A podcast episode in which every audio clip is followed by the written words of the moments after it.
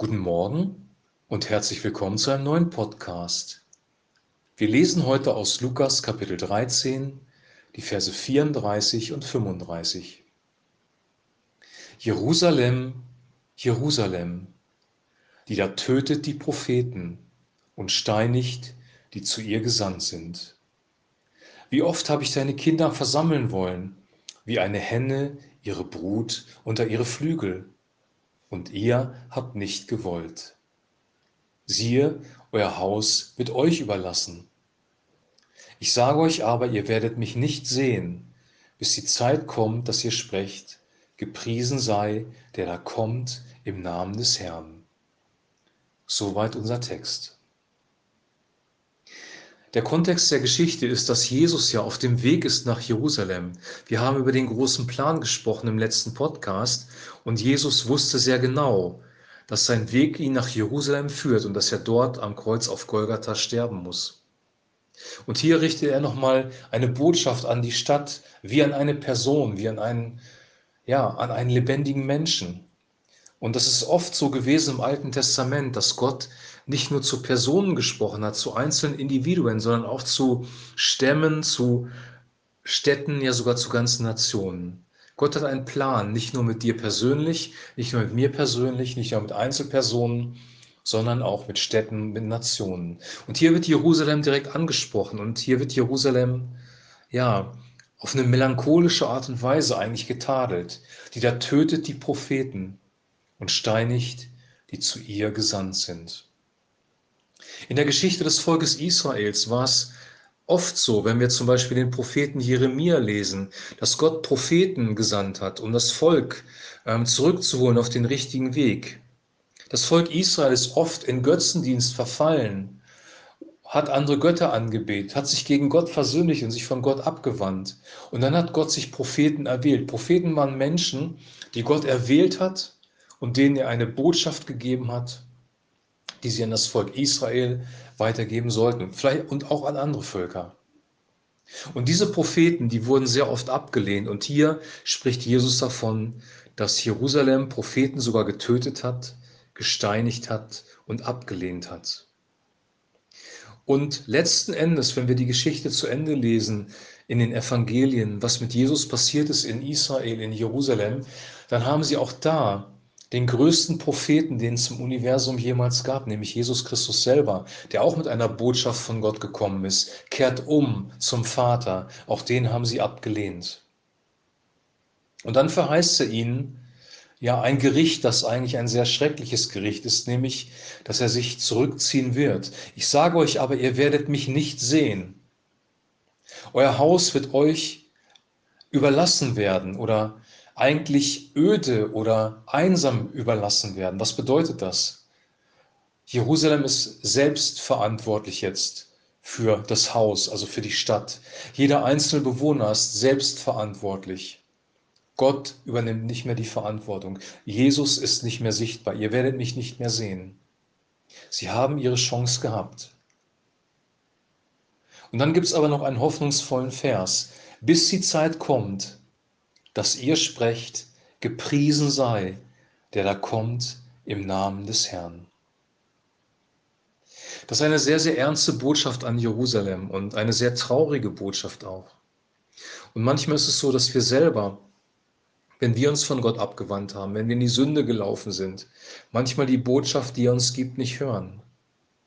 Und vielleicht zieht er sich dann ein Stück weit zurück und wir merken, der Segen ist irgendwie weg. Aber wenn wir die Botschaft sprechen, gepriesen sei der, da kommt im Namen des Herrn, und das ist Jesus Christus selber, ich glaube, dann wird er wieder da sein, dann wird er wieder mit seinem Heiligen Geist gegenwärtig sein. Gott nimmt Sünde sehr, sehr ernst. Er nimmt das, was sie getan haben in Jerusalem, sehr, sehr ernst. Gott hat immer wieder Gericht angekündigt, aber er hat auch immer wieder eine Gnadenbotschaft angekündigt, dass er das Herz des Volkes gewinnen möchte, dass er sie eigentlich erretten möchte. Sein Plan ist eigentlich nicht, dass wir in ein Gericht hineinkommen. Aber am Ende des Tages wird die Welt, so wie sie jetzt besteht, in ein großes Gericht kommen. Davon spricht die Offenbarung sehr klar. Die Menschen werden mehr in Finsternis versinken, als wir uns das vorstellen können. Diese Botschaft ist auch heute sehr, sehr real. Was können wir tun, wenn wir eine solche Botschaft hören? Wir können, wie auch Einzelne damals, die Entscheidung treffen, nein, wir wollen nicht von Gott weg. Wir wollen mit ihm weiterleben. Wir wollen ihm nachfolgen. Wir wollen die Worte, die er spricht, die Weisung, die er gibt. Torah war die Weisung für das Volk Israel. Die Bergpredigt und die Worte, die Jesus in den Evangelien gesprochen hat. Das ist Weisung für uns. Wir wollen diese Weisung ernst nehmen. Wir wollen diese, diese Wegweisung von ihm ernst nehmen und uns danach richten. Wir wollen mit Christus und für Christus und durch Christus leben. Jesus sagt, wer mich liebt, der wird meine Gebote halten, meine Weisung halten. Wenn wir die Liebe empfangen haben vom Vater, die Agape-Liebe, die uns geschenkt wird in Christus, die wir dann in unserem Leben haben, dann können wir diese Liebe an andere Menschen weitergeben. Und Gott lieben bedeutet, das, was er gesagt hat, ernst zu nehmen und äh, ja, mit ihm wirklich zu leben, auch seine Worte ernst zu nehmen. Ernsthaft Christ zu sein bedeutet nicht nur, ich bin barmherzig und gehe hier liebevoll mit anderen Menschen um, sondern auch, ich nehme das ernst, was Jesus selber gesagt hat. Ich nehme die Propheten ernst, die er gesandt hat. Wer sind die Propheten, die wir hören? Das können wirklich Menschen sein, die unser Leben hineinsprechen. Aber die größte prophetische Botschaft für uns ist eigentlich das, was Jesus im Neuen Testament selber gesagt hat. Unsere Aufgabe ist auch, Menschen zu Jüngern zu machen, sie zu lehren, was Christus uns geboten hat. Das ist der Missionsbefehl, uns sie zu taufen. Das ist unsere Aufgabe. Und das sind die unbequemen Bibelstellen, die wir nicht auslassen dürfen. Deswegen habe ich mir für diese, auch für diese zwei Verse Zeit genommen, obwohl sie uns eigentlich gar nicht betreffen. Sie betreffen ja Jerusalem. Und ich glaube, und das ist jetzt meine Interpretation, Jesus hatte ein Herz für diese Stadt. Und es war ein, ein Seufzer, der in diesen Worten drin steckt, der auch seine Traurigkeit ausdrückt. Wir wissen, wie die Geschichte ausgegangen ist, aber trotzdem gibt es ja ein Morgen nach der Nacht, ein Licht, das wieder aufgeht. Und wenn wir rufen, gepriesen sei der, der kommt im Namen des Herrn, Jesus Christus, wir brauchen dich, wir haben uns versündigt, wir müssen neu anfangen, dann ist er sofort da. Dann kommt er auch wieder, dann berührt er uns und dann dürfen wir in seiner Gegenwart leben. Der bessere Weg ist natürlich, erst gar nicht von ihm wegzugehen und sofort zu hören auf das, was er gesagt hat. Gehorsam kommt von Hören. Hören bedeutet, ich lese das Wort Gottes, ich lese das, was Jesus gesagt hat. Ich höre das, ich nehme das wahr, ich bewege das in meinem Herzen und ich setze das in meinem Leben um. Und am Ende des Tages kann ich hier und heute bezeugen, dass alles das, was Jesus im Neuen Testament weitergegeben hat, seine komplette Bergpredigt, die anderen Gleichnisse, die er uns weitergegeben hat über das Königreich Gottes, seine Endzeitreden, das alles ist komplett wahr lebensbringend. Und wenn wir uns danach richten, dann wird unser Leben eine hohe Qualität haben, auch wenn es manchmal durch Schwierigkeiten geht.